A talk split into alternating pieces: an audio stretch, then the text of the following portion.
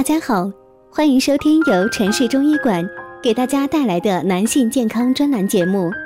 如果大家在两性生理方面有什么问题，可以添加我们中医馆健康专家陈老师的微信号：二五二六五六三二五，免费咨询。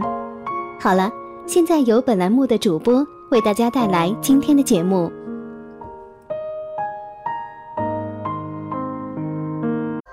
听众朋友们，大家好！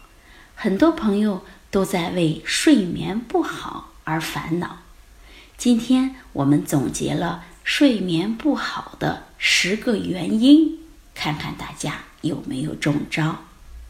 第一个原因就是数绵羊。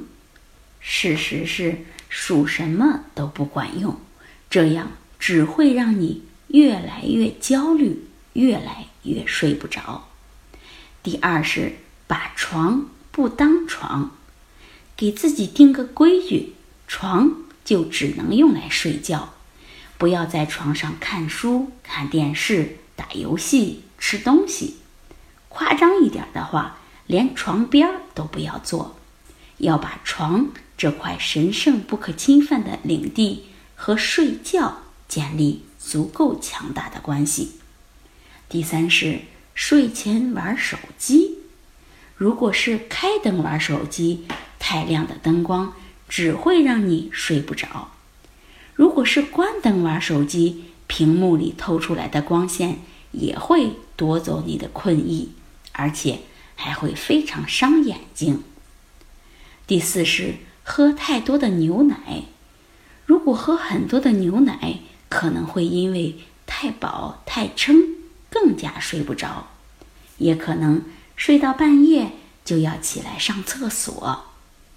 第五是喝酒，睡不着一定不要喝酒，红葡萄酒也不行，酒精会继续在身体里翻江倒海，影响后半夜的睡眠，让人睡不踏实。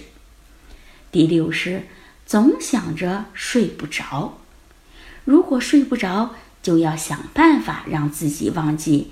我怎么睡不着呀？我就是睡不着啊！不然只会是愁上加愁。第七是醒着躺床上。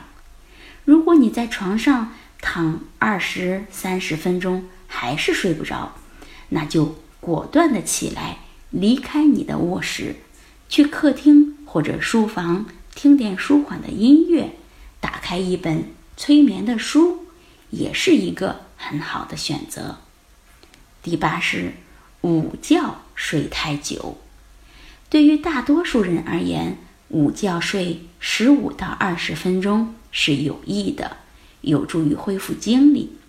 但是如果晚上总睡不着觉的朋友，可以试着白天尽量少睡，或者硬挺住不睡，把睡意。全留在晚上。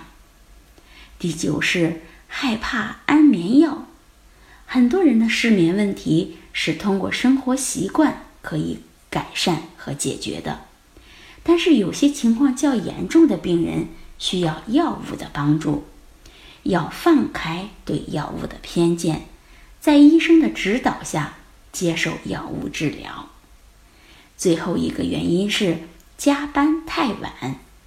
让大脑在睡前的几小时处于放松的状态，对于快速入眠和提高睡眠质量都是非常非常重要的。